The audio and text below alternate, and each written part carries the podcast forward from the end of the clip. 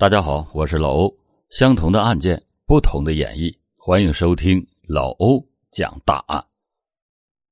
二零一四年四月十日的早上五点多钟，在四川蒲江的城内，此时的人们大都还处于梦乡之中，街上显得格外的寂静。一个四十多岁的中年妇女，此时就像往常一样躺在家中的床上休息。突然，一阵急促的电话铃声响了起来，打破了这清晨的宁静。这名妇女在半睡半醒之间拿起了手机，发现这通电话是亲家母打过来的。妇女揉了揉眼睛，心中满是疑惑：亲家母怎么一大早就打来电话？于是就接通了电话，没有想到亲家母接下来所说的电话内容让她。终生难以忘记。亲家母在电话中激动的说：“喂喂，是李芒的妈妈吗？我是杨可的妈。李芒今天一大早走了。”此时，李芒的妈妈明显还没有反应过来，就疑惑的问：“走了？他去哪里了？”今天早上我一起来，就发现小芒躺在沙发上，已经去世了。说罢，亲家母就在电话中哭出了声。当李芒的母亲听完了亲家母的话以后，她感到万分的诧异：“我女儿身体那么健康，怎么说去世就去世了呢？”李芒的母亲赶紧拿起了衣服，起床前往一百多里外的亲家的家里，同时眼泪也止不住的流了出来。在前往亲家的路上，李芒母亲的脑海中不断的翻滚着一个问题：“我女儿。”怎么会说走就走了呢？他究竟是怎么死的呢？欢迎您接着收听老欧讲大案。当李芒的母亲赶到了亲家家里以后，他就一下子惊住了。女儿的尸体就躺在亲家客厅的沙发上。由于事发突然，亲家母有点不知所措，于是就先喊来了李芒的妈妈。只见李芒两眼紧闭。仿佛在睡觉一般，但是仔细上前一看，就不难发现女儿的头部左侧出现了明显的肿块。李芒的母亲看到了女儿这般模样以后，立即的扑倒在女儿的面前，泪水夺眶而出。他看着女儿的遗体，脑中就充满了一万个问号。再看一看一旁的亲家，他发现亲家的脸上露出了羞愧之色。不敢正眼看李芒的母亲，被问到话时总是遮遮掩掩，而女婿杨可这时候却不见了踪影。李芒的母亲确信女儿变成这个样子，亲家人是难逃干系的，于是他就站起身来，怒斥道：“我一开始就知道我女儿嫁过来是不会幸福的。你儿子杨可不是什么好男人，你们全家要为我女儿的死负责。”李芒的母亲。这样说是有他的一番理由的。别看杨可和李芒结婚以后，两个人的日子过得甜甜蜜蜜，但是两个人的婚姻基础很不牢靠。由于二人是闪婚，所以并不被家里人接受。一九八八年，李芒出生在四川蒲江的一个普通家庭里。作为家中的独女，她从小就得到了父母的很多宠爱。家人也把他视作为掌上明珠，在家人的关怀下，李芒养成了落落大方的性格，学习也很优秀。二零零八年，李芒参加了当年的高考，他如愿的进入到了四川的一所师范大学学习。在大学里，他刻苦努力，吸引了很多的追求者，但是都被他给拒绝了。李芒只想搞好学习，而他对另一边的要求也很高。或许是看了太多的小说，也有可能是受了家里人的影响。李芒特别的看重缘分这一说。很多年轻女孩所喜欢的星座、出生日月等，也是李芒所喜欢的。他天天在网上研究这些东西，甚至有些痴迷，这就成为了他日后择偶的重要标准之一。大学四年的生活很快就结束了。李芒匆匆的踏入了社会，他成功的考上了浦江当地的一家中学教书，成为了一名人民教师。不要看李芒很年轻，他在教书这一行当中非常的有天赋，学校里的学生也都很喜欢和这个大姐姐相处。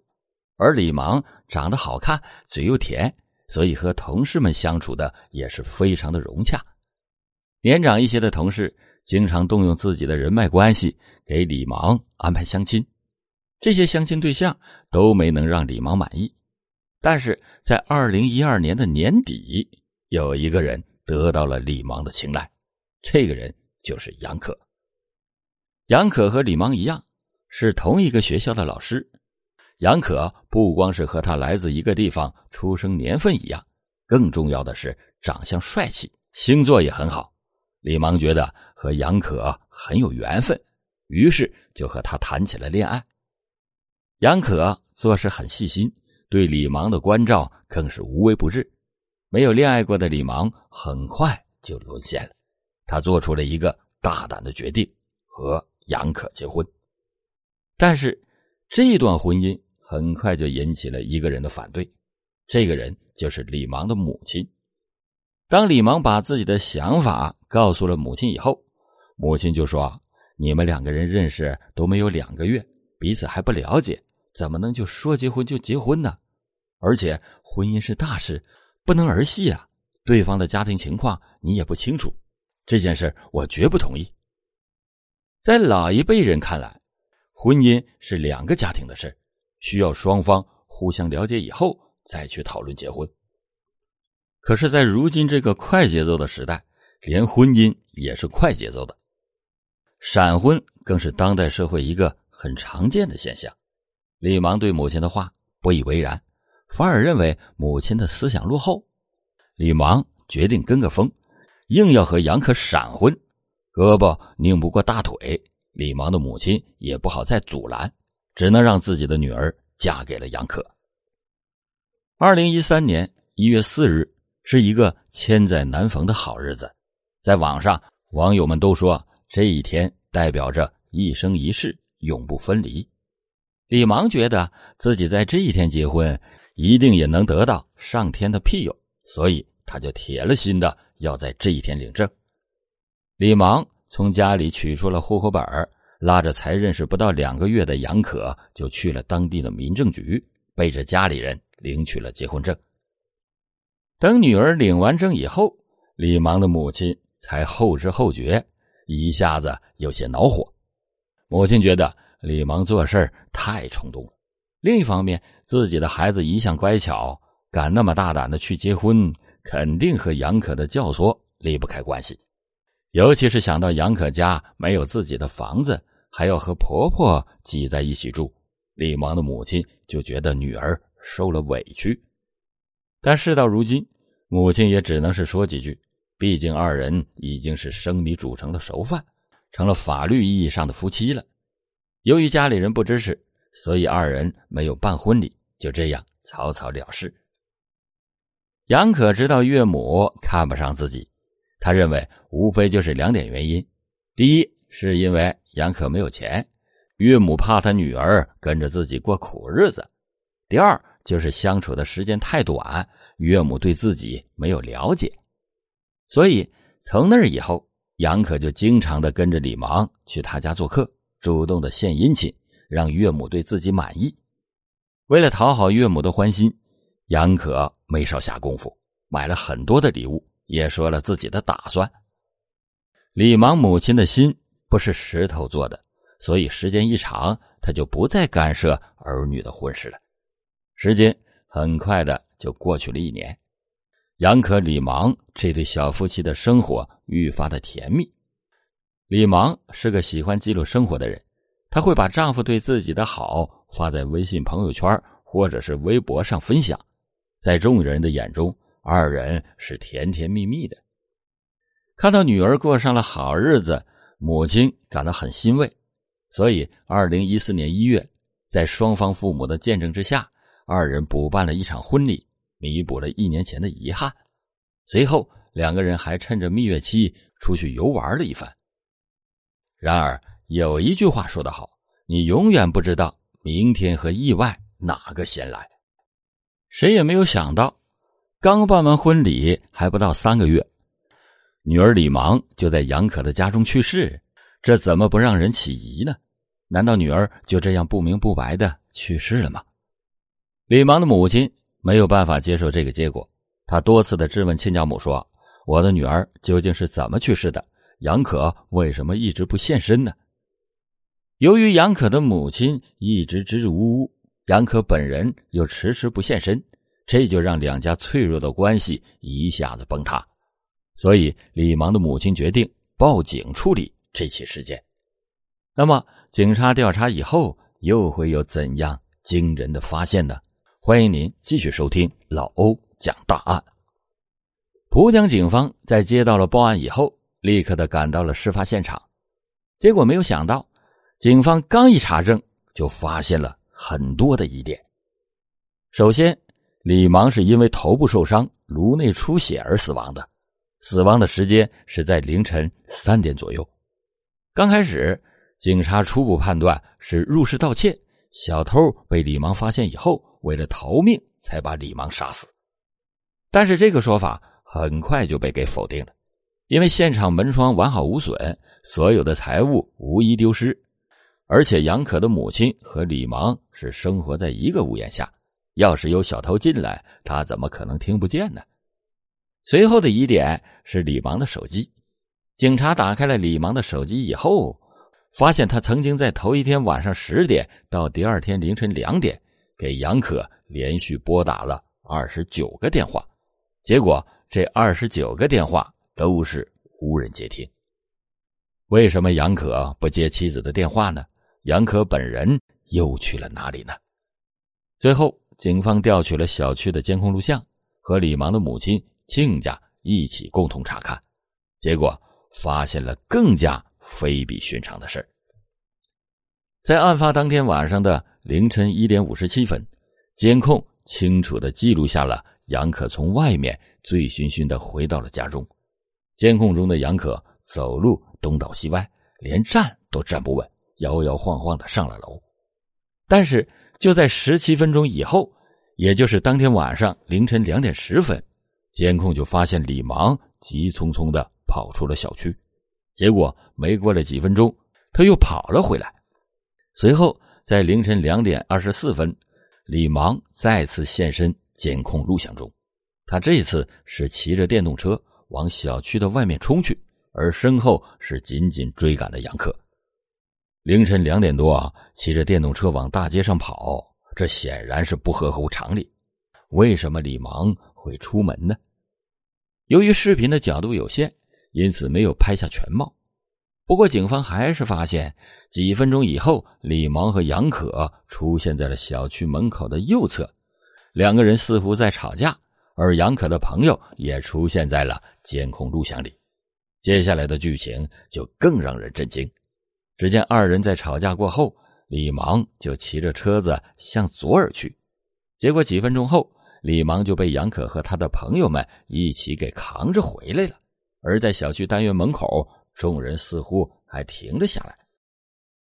就在警察疑虑的时候，李芒的母亲率先发话了：“警察同志，这是一起故意杀人案，凶手就是杨可，一定是他害死了我的女儿。”那么，李芒的母亲为什么断定这是一起故意杀人案呢？他的依据又是什么呢？李芒的母亲眼神很细，他注意到了一个细节。在楼梯口的时候，杨可的同事竟然给了杨可一巴掌。正是这个巴掌让李芒的母亲突然惊呼，他认为一定是杨可在小区外面与女儿吵架，结果一怒之下用钝器杀害了他的女儿。接着意识到了后悔，所以才会和同事把女儿给扛进家里。两个人争吵的原因也很简单，那就是杨可在外边酗酒，夜不归宿。所以女儿就负气离家出走，之后杨可可能嫌烦，才会把李芒给害死。其实，李芒母亲的推断也不无道理。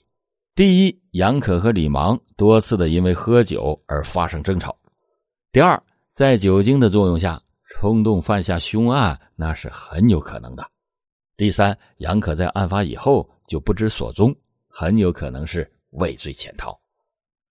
事情进展到了这一步，那就必须要把杨可叫来说清原委了。杨可的母亲一看这架势，一下子就着急了。他对警察同志说：“他们俩吵架确实是因为喝酒，但是我儿子真没杀人。”紧接着，他就给儿子打去了电话，把儿子叫到了公安局。不一会儿，杨可就来到了公安局。李芒的母亲没有想到杨可还敢现身，因此冲上前去就是一顿痛骂，怒斥他是一个杀人犯。杨可却说道：“我真的没杀人，也没有跑。李芒的死我也很难过，可他完全是因为意外而亡。”随后，杨可向警方解释了原委。当天晚上，由于杨可和朋友喝了太多的酒。很晚才回到家中，回家后的李芒非常的生气，因此选择离家出走，并且骑上了自己的电动车。杨可为了挽回妻子，马上就追了出去。正好和他一起喝酒的同事，为了避免李芒误会，知道他们经常为此而吵架，所以专门想来他们家里解释这件事同事们帮忙拦下了生气的李芒，并且劝小两口和好。结果没有想到。喝酒后的杨可满嘴胡话，说的话前言不搭后语，让李芒更为的生气。杨可当天晚上酒精上头，他强硬的不给李芒道歉，说自己没有错。失望的李芒就决定离家出走，给杨可一个教训。结果李芒才刚骑出去五十米，竟一时不小心压到了石头上，车辆失去了重心。李芒顺势倒在了地上，头部正好碰到了路边的马路牙子。几个同事见大事不妙，所以就把李芒扛回了家中，想让他好好的休息。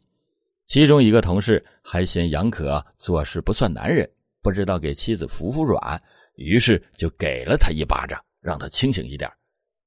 当时的众人也都没有注意到李芒已经失去了意识，危在旦夕。所有的人就只想着把李芒拉到楼上去休息。等到五点钟左右，杨可的母亲起床之后，发现了沙发上的李芒，结果一摸儿媳妇的手，已经成冷冰冰的了。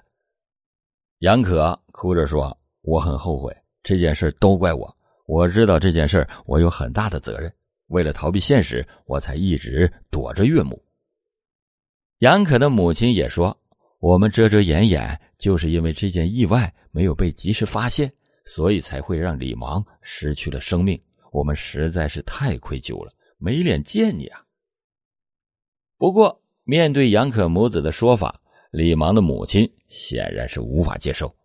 他认定二人是在唱双簧，本案就是故意杀人案，而且现场的附近就有一家医院，为什么杨可不直接把女儿送进医院呢？这究竟是不是一起故意杀人案呢？一旁的警方听完两边的陈述以后，决定给李芒的尸体做进一步的鉴定。